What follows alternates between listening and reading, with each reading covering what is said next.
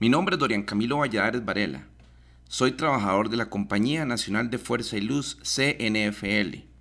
En el podcast anterior estuvimos analizando todo acerca de la década de los años 20 del siglo pasado. Fue una década realmente compleja, llena de eventos técnicos, administrativos, políticos, que realmente hicieron muy rico ese recorrido histórico. Vamos en este podcast, nuestro sexto podcast, vamos a finalizar con el último evento de, de los años 20 que se enlaza ya con la década siguiente, que es la década de los años 30 del siglo pasado y que también, al igual que la década pasada, fue una década compleja, distinta, sí, como vamos a, ir escuchando, pero llena de eh, eventos que muestran lo rico de la historia de nuestra institución, de una institución nacional, de una institución de todos los costarricenses como la Compañía Nacional de Fuerza y Luz. Y bueno, para comenzar con el primer evento, que fue el último precisamente de la década de los años 20, exactamente para 1929 se empieza a hacer una reestructuración de toda la red eléctrica y telefónica en la ciudad capital. Una vez que la empresa Electric Bond and Share Company, EVASCO, logra comprar todas las empresas establecidas en la ciudad capital de nuestro país, Costa Rica, comienza un proceso de mejoramiento en la parte eléctrica y telefónica. Hay un plan de ordenamiento y modernización que llevó varios años. Estos trabajos se dividieron por etapas y sectores de la ciudad.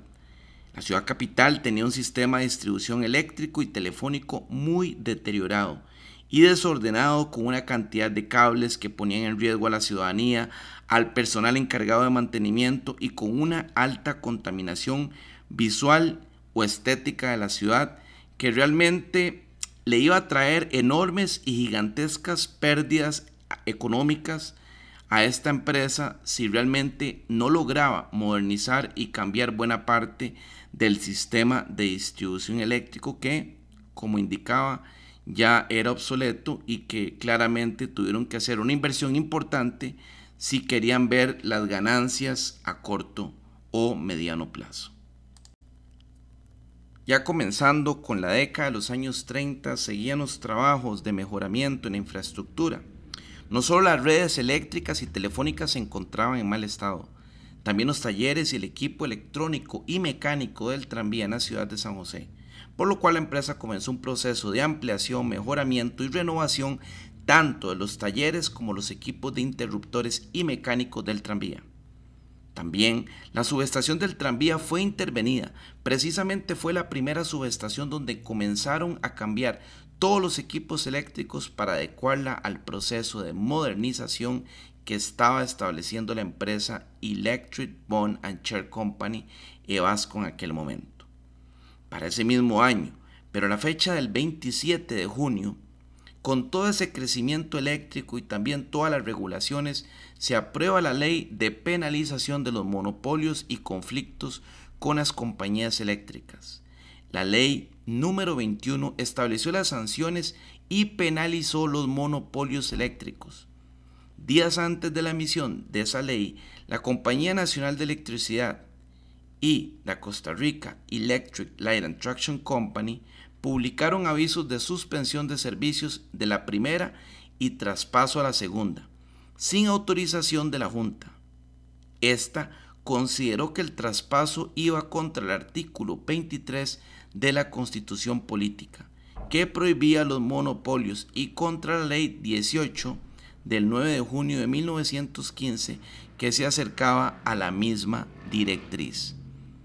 La Junta procedió entonces a comunicarle a la Compañía Nacional de Electricidad que debía continuar otorgando el servicio y se dirigió al Poder Ejecutivo a fin de que, en caso de desobedecer la compañía, se sirviera a ordenar el uso de la fuerza pública, pues el servicio que prestaba era vital para la seguridad nocturna en edificios y pasajes capitalinos.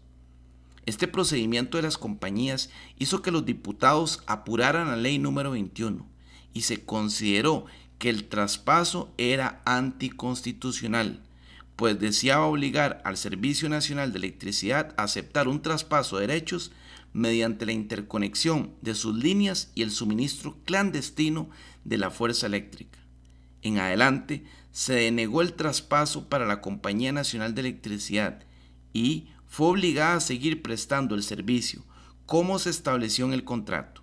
Además, se estipuló que, las empresas que quisieran renovar contratos debían aceptar un avalúo pericial por parte del Servicio Nacional de Electricidad sobre sus bienes físicos, es decir, propiedades, plantas y líneas, cuyo objetivo era calcular y regular las tarifas al consumidor.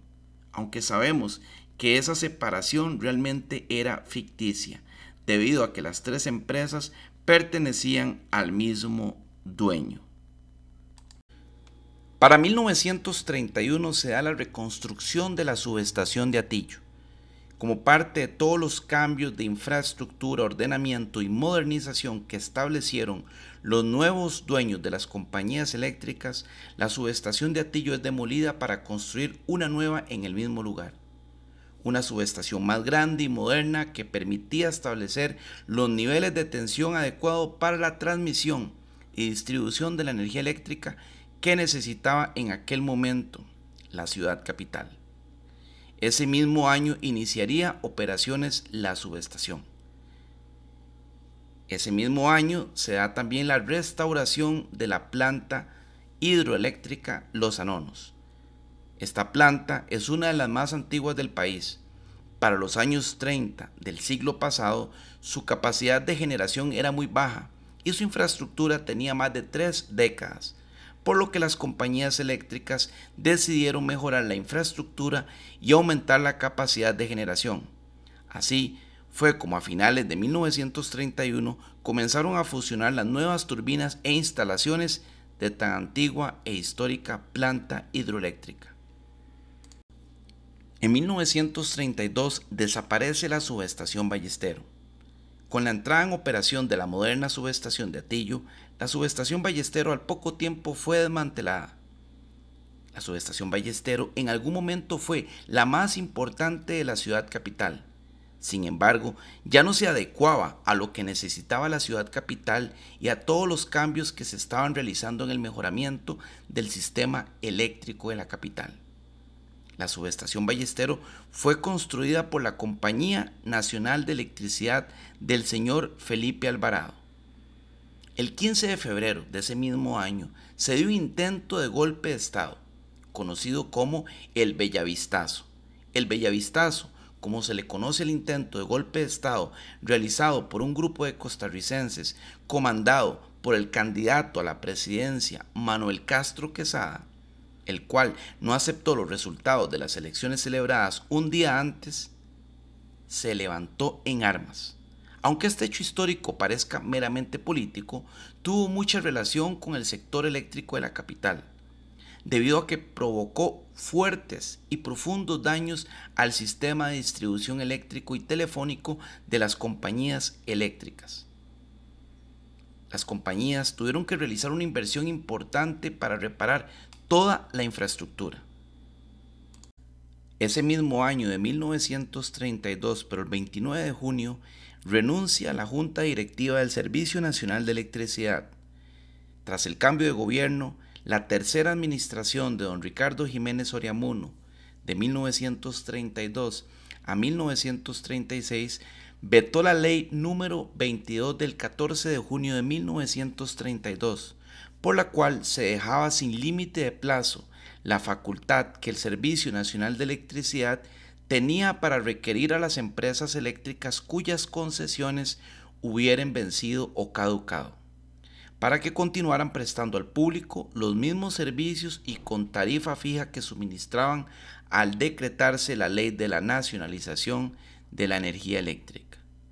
Vetar esa ley que daría la razón a la Junta sobre las arbitrariedades de las compañías significó un triunfo para la empresa multinacional, cuyo abogado en los años anteriores había sido el mismo Ricardo Jiménez Oriamuno.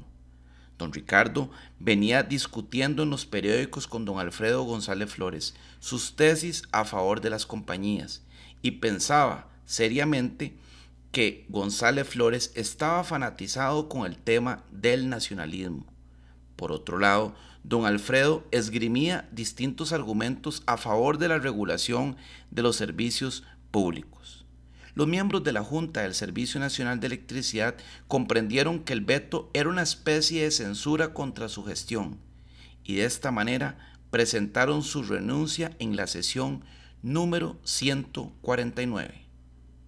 El 3 de noviembre de 1937 se dan serios problemas con el tema de la capacidad generadora de las compañías eléctricas. La empresa Vasco indicaba que tenía serios problemas para generar más energía debido a que sus plantas eléctricas en servicio no tenían más capacidad generadora, por lo que no podían vender más energía sin disminuir el voltaje. Esto impedía poder brindar nuevos servicios eléctricos a la población josefina que estaba creciendo en forma vertiginosa. Recordemos que si bien es cierto, esta empresa eléctrica extranjera había mejorado las redes de distribución y había construido nuevas subestaciones, 10 años después de su llegada no había construido una sola planta hidroeléctrica. Para el año de 1938 nace la Liga Pro Defensa de lo Nacional, el cual fue concretado por iniciativa de los jóvenes Luis Felipe Mayorga y Óscar Barahona Strever. Enderezó sus actividades contra las pésimas actuaciones de la Junta Directiva del Servicio Nacional de Electricidad, que se había desviado de sus primitivos fines. En ese conjunto cívico han figurado también dignos ciudadanos y ciudadanas que se organizaron para luchar contra esa multinacional eléctrica, buscando la democratización de los servicios eléctricos a través del Estado. El trabajo de la Liga Pro Defensa de lo Nacional fue muy importante en la historia, porque gracias a esa liga, como veremos más adelante, fue que comenzaría el proceso de nacionalización de los servicios eléctricos en la ciudad capital.